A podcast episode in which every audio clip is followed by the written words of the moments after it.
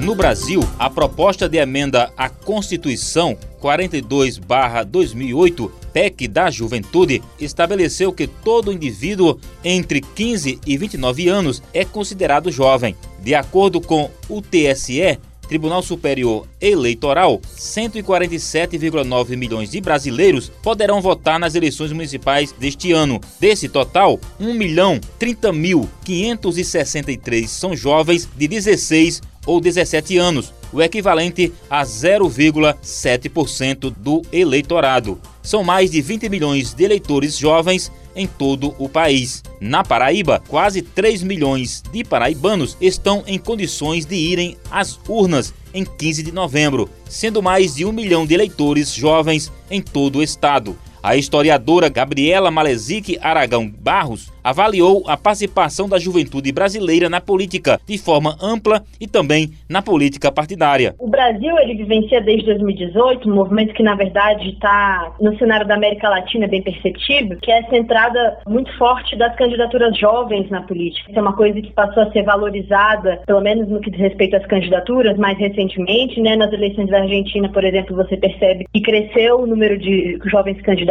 inclusive candidatos que foram eleitos, candidatos bastante novos. No Brasil, a gente também enxergou esse movimento nas eleições de 2018, mas ainda assim, essa representatividade, numericamente, ainda é baixa. Se a gente parar para pensar, dos 513 parlamentares que nós temos, apenas 14 desses 513 estão abaixo dos 30 anos. São jovens parlamentares, apenas 14 é, abaixo dos 30. Isso é bastante sintomático, porque a gente pensa, pelo menos até os 30 anos, porque normalmente as juventudes partidárias até os 30 anos, mais ou menos. Mas, olhando para o Congresso em Foco, que acompanha, que faz essa cobertura da Câmara dos Deputados, eles têm uma pesquisa que estende até os 35 anos de representatividade parlamentar, e aí nós vemos são 40 parlamentares. Desses 40 parlamentares, olha só que curioso, nós temos apenas oito que estão abaixo dos 35 anos, que não advêm de famílias que já mexem com política há um tempo.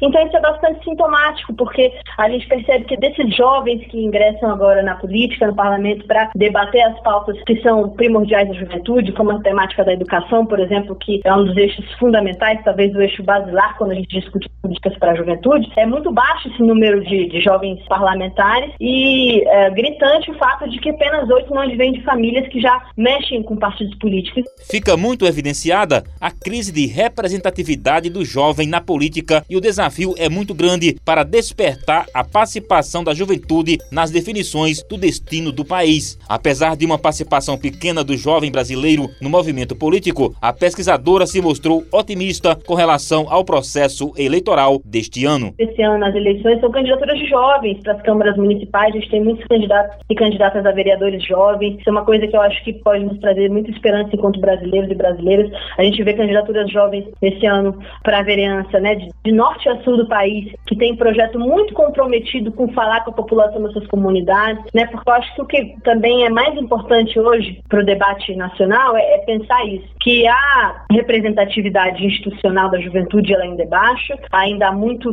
que se lutar, mas é, esse processo é um processo que vem acontecendo e que a gente tem de estar sempre emergindo e emergindo. Há poucos dias de uma eleição em que serão definidos os nomes para as prefeituras, vice-prefeituras e câmaras municipais, Gabriela declarou que são muitas as dificuldades que os jovens têm para se integrarem ao processo político. Porém, ela ressaltou que é muito importante ficar com o olhar voltado para os movimentos sociais. De acordo com ela, as eleições do próximo dia 15 de novembro podem revelar muitos nomes de políticos jovens. Gabriela explicou a dificuldade que o jovem encontra para participar de uma eleição partidária. Por que, que há uma dificuldade tão grande do jovem se inserir politicamente? É um problema que, na verdade, diz respeito à situação do brasileiro de forma geral. Os brasileiros são chamados a participar diretamente da política somente em época de eleições, isso é extremamente problemático. E aí também vem o fato de que há candidaturas jovens extremamente interessantes, que contemplam uma perspectiva de mandato mais horizontalizado, de contato maior com a comunidade, inclusive candidaturas conjuntas, com candidaturas feministas, por exemplo, candidaturas que contemplam pautas das identidades, porque a juventude ela é heterogênea, a juventude ela é plural, e eu acredito que essa juventude tem de representar a imensidão que é o nosso país em termos de riqueza nos mais diversos sentidos, riqueza de identidade. Os partidos políticos estão também tentando fazer esse movimento de valorizar bastante isso. Isso é muito importante para a gente gente pensar o Brasil que a gente quer e não é só para o futuro, é para agora também. Se votar é importante, o mesmo pode se dizer de ser votado. Por isso, é a hora de acordar para encontrar a solução e resolver a crise de representatividade do jovem na política brasileira. A estudiosa contou qual é o maior desafio da juventude do Brasil em relação ao cenário político. Eu acredito que o maior desafio, de fato, está para dentro do âmbito da representação parlamentar. E aí a gente acaba entrando em questões um pouco espinhosas, mas eu acho que vale a pena a gente pensar é, a partir desse mérito também, que é o fato de que, com as novas candidaturas, né, em 2018, nós tivemos muitos jovens parlamentares eleitos que tinham uma vinculação bastante forte ao movimento cívico. Né? Isso ficou bastante evidente. Inclusive, os jovens deputados que mais aparecem na mídia são geralmente vinculados a movimentos cívicos, porque os movimentos cívicos tiveram uma inteligência muito grande de adentrar e surfar nessa onda da necessidade do brasileiro de uma renovação na política. Eles conseguiram visualizar que o jovem tinha esse potencial, fizeram isso, creio eu, antes dos próprios partidos políticos, mas isso causa uma série de problemas, porque exatamente nesse mérito dessa pergunta, justamente porque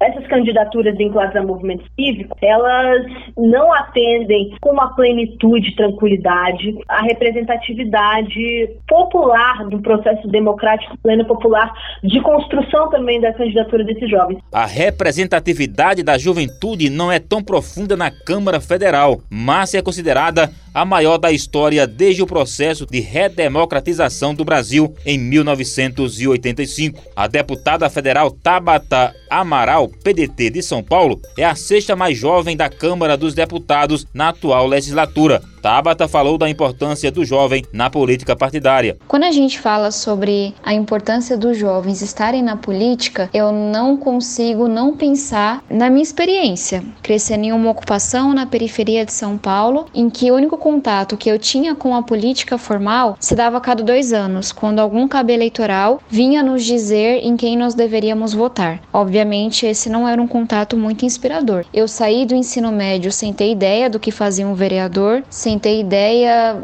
de quem cuidava do transporte, de quem cuidava da saúde, e isso para dizer que os jovens crescem muito distantes e também muito descrentes da política. Quando a gente liga a televisão, a fotografia que está posta não nos representa. Onde estão as mulheres, onde estão os negros, onde estão os jovens, as pessoas com deficiência, só para trazer alguns exemplos. A parlamentar contou sua experiência na Câmara dos Deputados. Atuar como deputada federal com certeza é uma das coisas mais difíceis, se não a mais difícil, que eu já fiz até hoje. Mas há um propósito que me move, que é a luta por uma educação pública de qualidade. Depois de quase 10 anos de ativismo pela educação, eu entendi que se a política e os políticos não mudassem, a nossa educação não mudaria. E, e é esse mesmo propósito que me move todos os dias. E é importante ressaltar que o que eu mais aprendi na Câmara até hoje foi a valorizar a boa política. Nem sempre uma renovação renovação de pessoas, de nomes, ela vai representar uma renovação de práticas, de valores, de ideias, que é a renovação que o Brasil mais precisa na política. E eu me deparei na Câmara com pessoas que estavam lá há décadas e que representam sim a boa política, assim como com pessoas que, como eu, estavam ocupando seu lugar na política pela primeira vez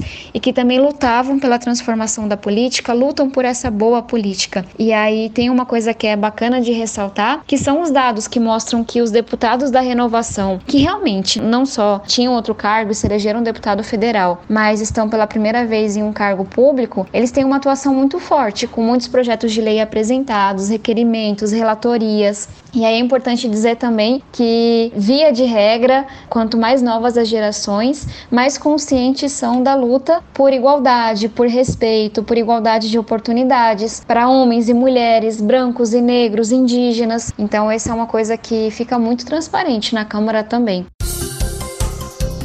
Com gravação de Paulo Roberto Soares, edição de áudio Igor Nunes, Judivan Gomes para a Rádio Tabajara, uma emissora da EPC, Empresa Paraibana de Comunicação.